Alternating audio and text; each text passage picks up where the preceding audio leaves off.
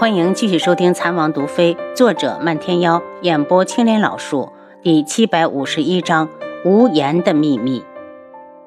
追烟神情一紧，不悦地看着帝凤鸣：“少国主，这是什么意思？追烟是我看上的女人。”帝凤鸣狠狠地瞪了他一眼：“我只是想知道她在哪儿。”不知道。追烟的目光一冷，从他的身旁来到楚清瑶的身边：“师傅。”我是来和你告别的，我一会儿就回苍隼国。楚清瑶一愣，不是说过了今天才走吗？追烟，无言在哪？帝少阁主对无言并无男女之意，我们找他是有要紧的事。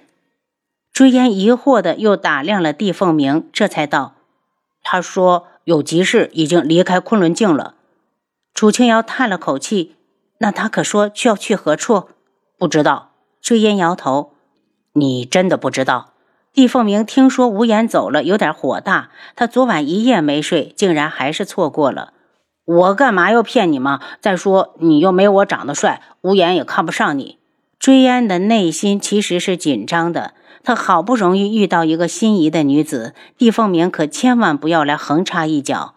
帝凤鸣的家世和医术都是他望尘莫及的。帝凤鸣收回目光，对楚清瑶道：“王妃。”能不能麻烦你口述，帮我画一幅画像？楚清瑶知道他是心急的，想要看看无言到底长什么模样，当下点头答应。红檀取来纸笔，两人坐在桌前。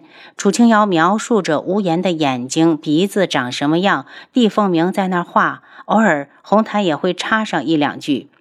追烟本来就不信帝凤鸣，见他还想画下无言的样子，生气的也不走了，看着他到底想干什么。等到画成，追烟突然冲过来，抢下帝凤鸣面前的画，又气恼的质问：“帝少阁主，你还说对无言没有想法，那你这又是在做什么？”追烟不得无礼！楚清瑶怒喝：“小心些，别把画弄坏了！”师傅，你。追烟焦急地看着师傅，感觉他在向着外人。追烟，事情不是你想的那样，是我觉得无言姑娘长得与帝少阁主有几分相似，刚好帝少阁主曾经丢失过一个妹妹。楚清瑶只好实话实说。追烟松了口气，有些惭愧地放下画像。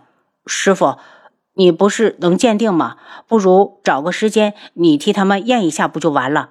追烟不太相信这个世上会有这么巧合的事。嗯，楚清瑶道：“现在你能告诉我们无言姑娘到底去哪儿了吧？”追烟摊摊手：“师傅，我真的不知道。他只说等办完事情了就来昆仑镜找我。他走了多久了？”帝凤鸣道：“我把他送上船之后回来的。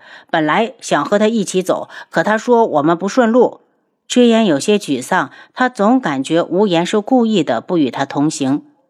这里是海岛，就算不顺路，那也是上岸之后的事。到时候他要赶回苍隼国，他们再分开也不迟啊。王妃，凤鸣有事先走一趟。帝凤鸣急急忙忙的来，又风风火火的去。到了外面，他叫出幽南传令下去，让各地的分部全力查找画像上的女子，一有消息马上来报。追烟，师傅怎么觉得无言姑娘一直在变相的拒绝你？楚清瑶眸子沉暗。如果真是热恋中的男女，肯定会彼此心意相通，不说恨不得时时在一起，也会知会一下自己的行踪。他能想到的，追烟自然也知道。他苦着脸：“师傅，你不要再打击我了。其实我一直都知道，他有秘密瞒着我。”楚清瑶道。就算这样，你也要喜欢。追烟苦笑，我想过了，如果他瞒着我，不是什么坏事，我能接受得了。楚清瑶点头。追烟，帝家丢失过一个女儿的事，你要先保密。追烟一愣，这件事情他本来还想着在见到无言的时候问问呢。师傅这样是何意？难道帝家不想找回那个孩子？是我担心这件事情传出去会被有心人利用，楚清瑶解释，不如就让帝家自己去查。如果他真是那帝家的孩子，帝家绝不会让他沦落在外。追烟笑了笑，他看上的是无言的这个人，至于他到底是什么身份都不重要。追烟走后，环影就过来看楚清瑶，师傅，追烟怎么走了？他过些日子还会来的。楚清瑶看着环影，环影，你喜欢和双牙在一起吗？如果不喜欢，以后还是由师傅教你吧。环影愣了下，笑哈哈的道：“双牙师兄很负责任，不管什么都会毫无保留的教给我，我就不麻烦师傅了。师傅当下的任务就是要好好的把小师弟生下来，要是累到了师傅，那这罪孽可就大了。”油腔滑调，楚清瑶笑骂。时间就这样的过去，在医馆开业这天，轩辕志带着九天老人到了昆仑镜。楚清瑶接到消息，带着红檀到院外去迎接，把九天老人让进客厅后，红檀急忙的奉上茶水。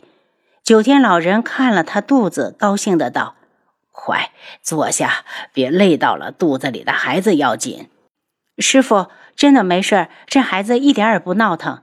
阿楚，这些日子辛苦你了。薛元志走过来，拉住他的手，让他坐在椅子上。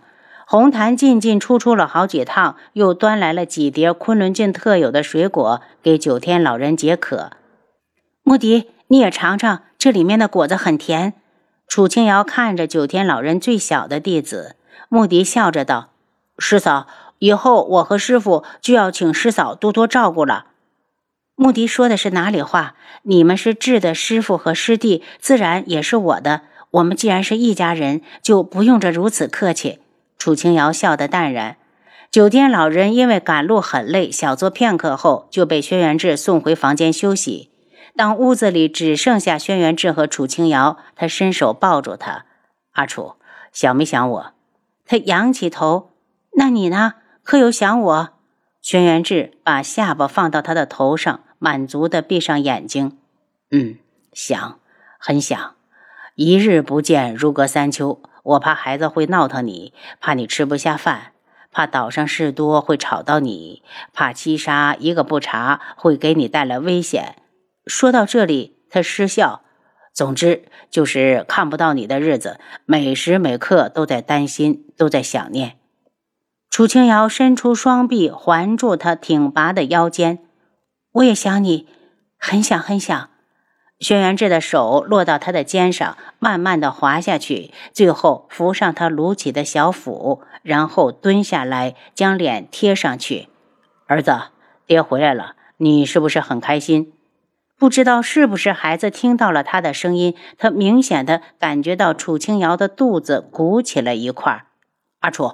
他动了，他动了，他惊喜地掀起她的裙子，直到那个小包包慢慢的消失，他才从地上站起来，一把抱住楚清瑶。阿楚，生命的延续真是太奇妙了。阿楚，谢谢你。他伸手小心地抱起她，将她送到床上，然后又闻了闻自己身上的汗酸味儿，无言的又冲出去沐浴。等他一身清爽的回来，上床把他揽进怀里。阿楚，师傅其实不想来的，我知道他是怕拖累我们。那你是怎么说服他的？我告诉他，他被镜主欺负了这么多年，也该到镜主的地方耀武扬威一把了。轩辕志满脸笑容，把师傅和穆迪两个人留在这边也不是个事儿，还是接过来好，这样也方便照顾。楚清瑶道。我这次回来特意去见了黄万和，再有半个月，大军就全部上岛。明日我去看看大营那边建得如何了。辛苦你了，楚清瑶因为身子不便，一直没出去过。阿楚给我孕育子嗣，才是最辛苦的那一个。轩辕志将他搂得更紧，用力呼吸着属于他的淡淡的清香。今天轩辕志去视察军营的建设情况，楚清瑶忽然很想吃上次红檀在外面买回来的糯米糕。王妃，那奴婢去给你买。红檀拿了点碎银子就要出门，正好穆迪从外面进来。师嫂，我想出去转转，又怕找不到路，能不能找个暗卫陪陪我？还用什么暗卫呀？我们家红檀正好也要出去，不如你们结伴去，天黑之前回来就行。”楚清瑶笑道。红檀还没单独和男子出去过，开始的时候一直觉得别扭，到后来光顾着看岛上的特色小吃，也就忘了尴尬。穆迪，你帮我拿一下这个，我看那个应该挺好吃的，我给王妃买回去点儿。他习惯性的将手上刚买的小吃向后递，等了半天没发现有人接，回头一找，才发现穆迪竟然不见了。他焦急的四下打量，忽然看到了一个熟悉的身影，那不是无言姑娘吗？她怎么没走？他忍不住的。上前的冲动，故意的在人群里跺了跺脚，见无言姑娘的目光似乎在身边掠过，然后他就离开了。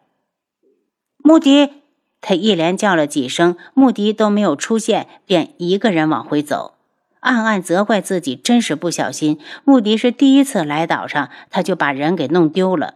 想到这里，再也顾不得买东西，急忙往回走，想着要早点回去，让暗卫出来找人。